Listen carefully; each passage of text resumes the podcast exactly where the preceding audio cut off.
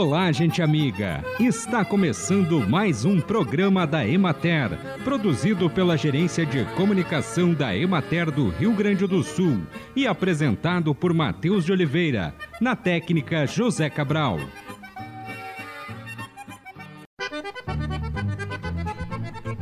Alface murcha na geladeira, tomate apodrecendo na fruteira, restos de batata cozida indo para a lixeira.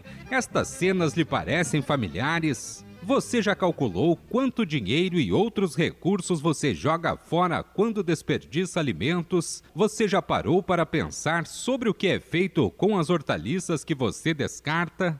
A quantidade de alimentos que vai para a lixeira em cada dia pode parecer um pequeno prejuízo financeiro, mas quando se somam as perdas que acontecem em todos os dias de um mês, você pode se surpreender e descobrir que esse prejuízo não é tão pequeno quanto você pensava.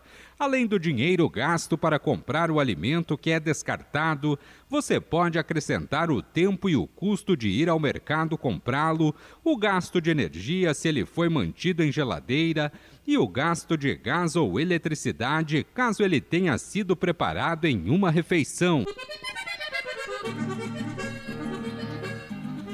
O primeiro passo ao se analisar a viabilidade ou não da produção de milho com irrigação é verificar se a semente produz bem em condição de sequeiro e quais as outras limitações que pode apresentar quando for cultivado fora da época de chuvas. Se a limitação maior for déficit hídrico, este pode ser resolvido com o uso da irrigação. A decisão de irrigar ou não deve levar em consideração diversos fatores, entre os quais a quantidade e distribuição da chuva, o efeito da irrigação na produção, a necessidade de água da cultura e a qualidade e disponibilidade de água da fonte, além dos óbvios aspectos econômicos. O fator técnico mais importante que determina a necessidade de irrigação do milho em uma região é a quantidade e distribuição das chuvas e a sensibilidade da cultura ao déficit hídrico. Outras razões para se utilizar irrigação são o aumento da produtividade, a melhoria da qualidade do produto, a produção na entre-safra, o uso mais intensivo da terra e a redução do risco do investimento feito na atividade agrícola.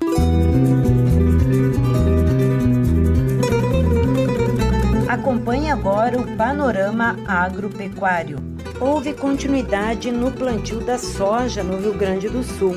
A área semeada atingiu aproximadamente 100% exceto em alguns casos pontuais de plantios em várzeas e em resteva de milho ou de fumo, mas que não altera estatisticamente o índice. O desenvolvimento das lavouras de soja mais precoces é considerado satisfatório e o fechamento das entrelinhas está adequado. O porte está classificado como mediano devido às limitações impostas pelo excesso de umidade no solo e pelos grandes períodos nublados que sucederam ao plantio.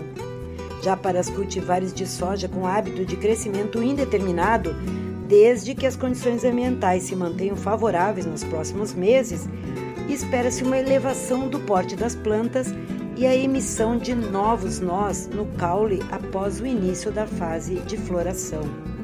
Em uma parte do estado onde os volumes de precipitação têm sido menores desde o final de dezembro ou em solos mais drenados, Algumas lavouras de soja começaram a manifestar sinais de déficit hídrico, especialmente as recém-estabelecidas. A estimativa de plantio para a safra 2023-2024 é de 6.745.122 hectares e a perspectiva de produtividade é de 3.327 quilos de soja por hectare. Em relação ao aspecto fitossanitário, prosseguiu o monitoramento da ferrugem asiática e a aplicação de fungicidas de forma preventiva, além do controle químico de ervas concorrentes. Na região administrativa de Materascar de Bagé, na fronteira oeste, em Uruguaiana, os cultivos a céu aberto sofreram danos significativos devido às intensas e constantes chuvas. A longa sequência de dias nublados afetou o desenvolvimento das folhosas cultivadas em estufas, causando falta de produtos para abastecer o mercado local. Observou-se elevação significativa de quase 40% no preço de venda da alface. Em São Gabriel, a redução na frequência e no volume das chuvas está exigindo irrigação nas estufas destinada à produção de folhosas. Até o momento, as temperaturas amenas estão favoráveis para essas espécies. Na região de Soledade, o tempo estável favoreceu as olerícolas, suprindo a radiação solar necessária no entanto, as elevadas temperaturas aumentaram a evapotranspiração, demandando o uso da irrigação para elevar o teor de umidade no solo, especialmente no interior das estufas, onde foram formadas névoas para reduzir o estresse das plantas. Na região administrativa de Materascar de Porto Alegre, as condições climáticas favoreceram o desenvolvimento fisiológico dos bananais no litoral norte. Houve intensa formação de novos cachos indicando aumento gradual na produtividade. As cotações das frutas permaneceram estáveis. Banana prata está a R$ 4,00 o quilo e a banana caturra está a R$ 1,50 o quilo para o produtor. Na região administrativa de Materascar de Frederico Westphalen, os pomares de citros estão em fase de desenvolvimento de frutos em função das melhorias nas condições climáticas recentes, com menor volume de chuvas. Os citricultores realizaram manejo de pinta preta, cancro cítrico, controle de pragas e práticas como roçadas, podas, raleios de frutos e adubações. Em virtude dos fatores climáticos adversos, como chuvas intensas, granizo, dias sem sol, práticas fitossanitárias insuficientes e deficiência nutricional, a expectativa de redução na produtividade para a próxima safra. Inicialmente esperava-se perda de 40%, mas após avaliações em algumas áreas e diálogos com os produtores, o índice de perdas foi reajustado para 30% para as laranjas das variedades Valência e Folha Murcha e 20% para as variedades Iapar 73 e Salustiana. Na região administrativa de Materascar de Bagé, as pastagens cultivadas mostram em geral bom desenvolvimento, mas em vários municípios da região da campanha ainda há limitações no crescimento devido à redução nas chuvas recentes. Na de Caxias do Sul, as condições de tempo firme e temperaturas amenas, apesar das pancadas de chuvas, beneficiaram o desenvolvimento das forrageiras de verão, proporcionando alimentação de qualidade para os bovinos. Na de Fundo, a insolação elevada desacelerou o crescimento das pastagens, impactando a oferta de alimentos para os rebanhos, mas os pastoreios foram mantidos. Já na região de Pelotas, os campos nativos mantêm boa condição embora a escassez de chuvas e a ocorrência de ventos constantes tenham influenciado no potencial de rebrote.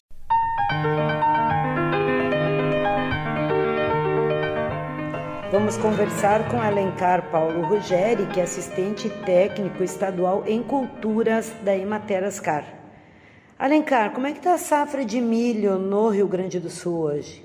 Bem, nós estamos já dos 10% da, da colheita da safra, uma safra se apresentava no começo com uma, uma, uma situação diferente do ano passado, que o ano passado nós tivemos a grande dificuldade com a estiagem, e esse ano o excesso de chuva é que veio como dificuldade. Então, nós tivemos um ano uh, atípico, muito atípico, em relação ao volume de chuvas, e isso uh, causou algumas, algumas dificuldades que não é de rotina no Rio Grande do Sul. Quer dizer, o nosso grande gargalo sempre é a falta de, de chuvas, e esse ano nós tivemos então o excesso de chuvas, que causou algumas dificuldades, principalmente em relação à aplicação de fertilizantes na época adequada. Quando o produtor pôde fazer a aplicação, o volume de chuvas em determinadas regiões ele foi extremamente excessivo e isso fez com que nós perdêssemos esses fertilizantes que foram aplicados.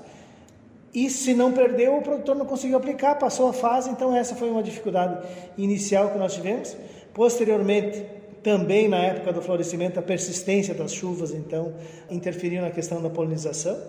Nós também tivemos, em relação a um período da, da safra dessa, basicamente o, esse relato se refere a essa área colhida, que é onde nós tivemos as grandes uh, intempéries de chuva e apresentaram essas dificuldades. Então, faltou luz, certo? Houve dificuldade na polinização em alguns casos, porque a persistência das chuvas uh, lavava o pólen e não havia então a fertilização da, da flor feminina houve então também essa deficiência. E também a ocorrência de, de doenças bacteriosas, principalmente, que ocorrem em anos desse nível. Então, tivemos uma, uma dificuldade inicial desse milho que está sendo colhido, e agora o que nós temos para a colheita, a tendência é melhorarmos. Então veja que um ano nós temos uma estiagem que nos prejudica. No outro ano, a nossa grande demanda seria a água, a água em excesso nos causa problema. Então a atividade agrícola tem essa, essa necessidade de haver um equilíbrio entre a, os fatores, que são três fatores que, que precisa para nós termos a produção, que é luz, temperatura e água. Certo? Então, claro, é óbvio que tem o solo, os fertilizantes, mas, mas fora da condição de solo, nós precisamos desses três, dessas três uh, condicionantes.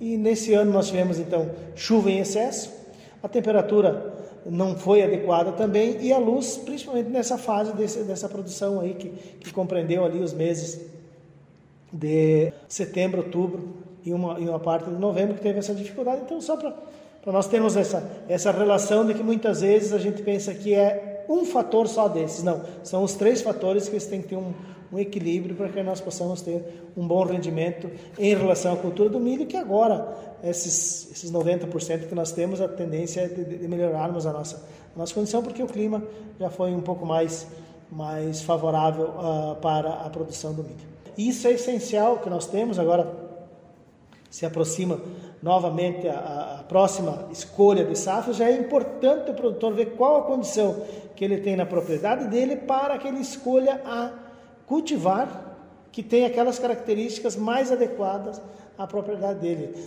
o, ciclo da cultura, o que, que ele precisa. Então é, é, é essencial, Adriano, nós termos essa, essa observação de qual a condição que nós temos na propriedade e ir buscar com o tempo qual o melhor cultivar que se adapte às minhas condições e aquilo que eu posso fazer na propriedade, para que nós possamos ter um, uma possibilidade mais adequada de ter sucesso naquilo que se faz. Tá ok, então a gente conversou com Alencar Paulo Ruggeri, que é extensionista da Emater e assistente técnico estadual em culturas.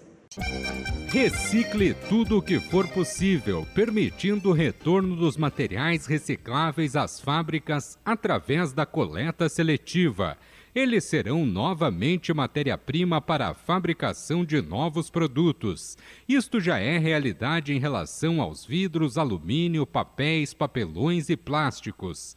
A solução para o lixo produzido pelas nossas mãos é a reciclagem, ou seja, separar, recolher, processar e usar a matéria-prima já utilizada para produzir um novo produto, iniciando uma vez mais seu ciclo de vida. Isto significa um processo de reeducação e mudanças dos nossos hábitos para a colaboração da diminuição de danos causados à natureza. Com a reciclagem, os materiais que chamamos de lixo tornam-se matéria-prima para a confecção de novos produtos. E assim encerramos mais um programa da Emater. Um bom dia para todos vocês e até amanhã, neste mesmo horário.